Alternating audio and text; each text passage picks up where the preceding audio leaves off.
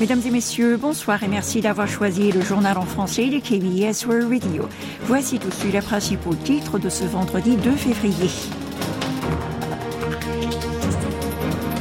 Pyongyang tire à nouveau des missiles de croisière vers la mer Chaude.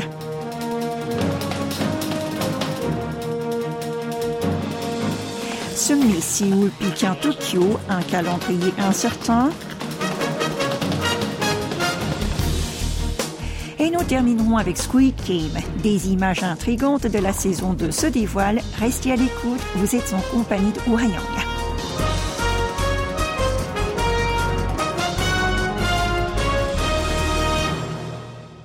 Pyongyang a lancé vers 11 heures ce matin plusieurs missiles de croisière en direction de la mer Jaune. Il s'agit de sa seconde bravade militaire en seulement trois jours.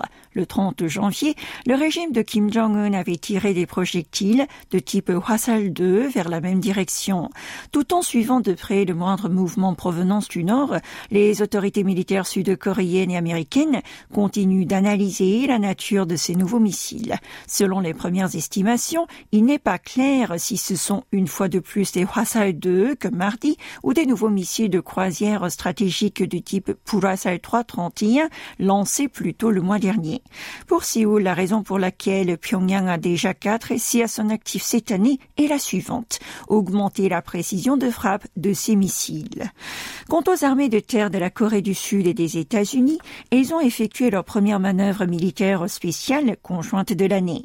Selon l'armée sud-coréenne, cet exercice s'est déroulé du 22 janvier à aujourd'hui au champ d'entraînement Rodriguez à Puchon dans le Gyeonggi. Les forces spéciales des deux pays y ont participé. Pendant dix jours, ces militaires ont effectué sept missions tactiques, y compris la reconnaissance spéciale et les opérations aériennes de guidage de tir. Ils se sont également concentrés sur le perfectionnement des compétences au combat d'équipe. À quand le prochain sommet entre les dirigeants de la Corée du Sud, de la Chine et du Japon, alors que les ministres des Affaires étrangères des trois pays d'Asie du Nord-Est avaient débuté les préparations lors de leur dernière retrouvaille en novembre à Busan, dans le sud-est de la péninsule, le calendrier semble aujourd'hui incertain. D'après News, qui cite plusieurs sources diplomatiques, il ne pourrait se tenir qu'au plus tôt en mai. Pourquoi Car Pékin attend les résultats des élections législatives d'avril au pays du matin clair, tout en suivant de près le taux de popularité du Premier ministre japonais.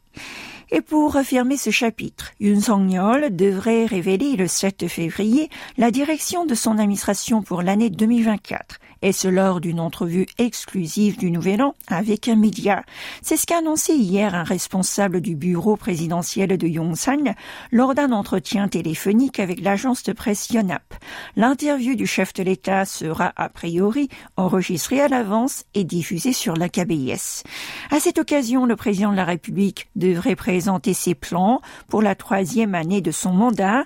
Également, il est fort probable qu'il aborde lui-même la controverse dans laquelle se trouve son épouse actuellement, la réception inappropriée d'un sac à main de luxe. Peut-être présentera-t-il des mesures complémentaires institutionnelles relatives à ce scandale. Vous êtes à l'écoute du journal en français sur KBS World Radio. À présent, Tiffaine Genestier avec nous pour parler du prix à la consommation. À vous, Tiffaine. Les prix à la consommation du mois dernier ont augmenté de 2,8% par rapport à janvier 2023. C'est la première fois depuis juillet de l'année dernière que le taux d'inflation des prix à la consommation est descendu en dessous de 3%. C'est ce qu'a annoncé ce matin le COSTAT.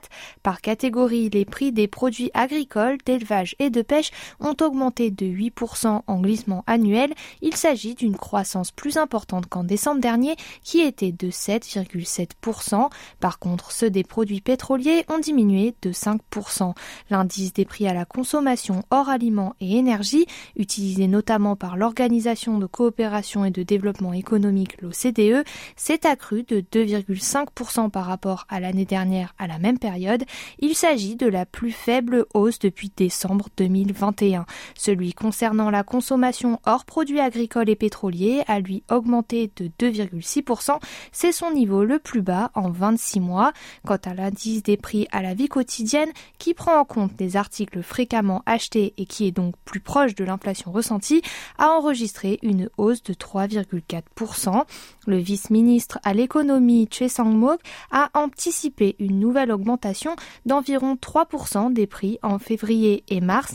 Il a cité comme facteur de cette croissance l'instabilité récente au Moyen-Orient. Sans transition, le Hangang River Bus, un bateau-bus qui relie les principaux sites de Séoul en naviguant sur le fleuve Han, va être lancé en octobre. C'est ce qu'a annoncé hier le maire de la capitale sud-coréenne lors d'une conférence de presse au Séoul a expliqué que huit navettes fluviales vont circuler sur la rivière pour s'arrêter à sept arrêts Magog, Mangwon, Yoido, Chamwon, Oksu, Toksom et enfin Jamsil. Ce sont tous des sites déjà très fréquentés lors des heures de pointe par des employés de bureau, des étudiants ou par des touristes. Le trajet Jamsil-Yuido, par exemple, durera 30 minutes, alors qu'en métro, il faut compter environ une heure. Le tarif est de 3000 won, une somme équivalente à 2 euros. La municipalité envisage d'augmenter l'année prochaine le nombre de stations, tout comme celui des navettes, et ce, en tenant compte de l'évolution de l'affluence des passagers. La Seoul Fashion Week automne-hiver 2024 a débuté hier par une séance de photos sur le tapis bleu au Tongdaemun Design Plaza. Étaient présents à l'événement d'ouverture le maire de la capitale Oseun, les membres de New Jeans, qui jouent le rôle d'ambassadrices, des célébrités ou encore des représentants de chaque couche de la société.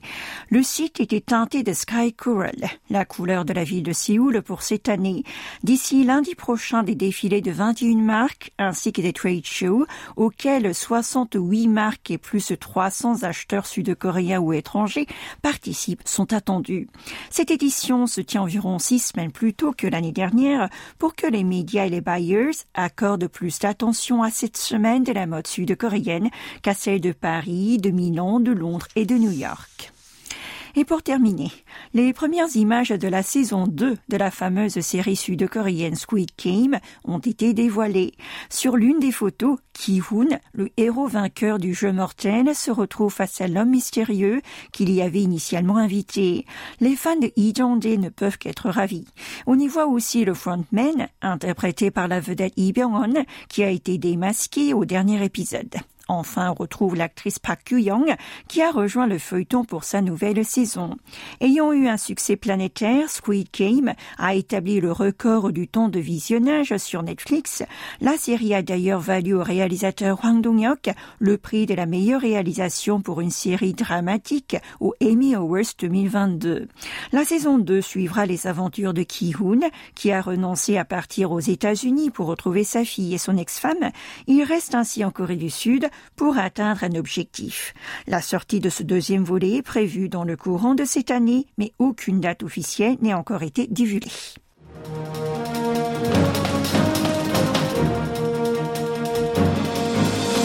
C'est la fin de ce journal. Dans un instant, entre nous et aux sources de la musique coréenne, bonne écoute.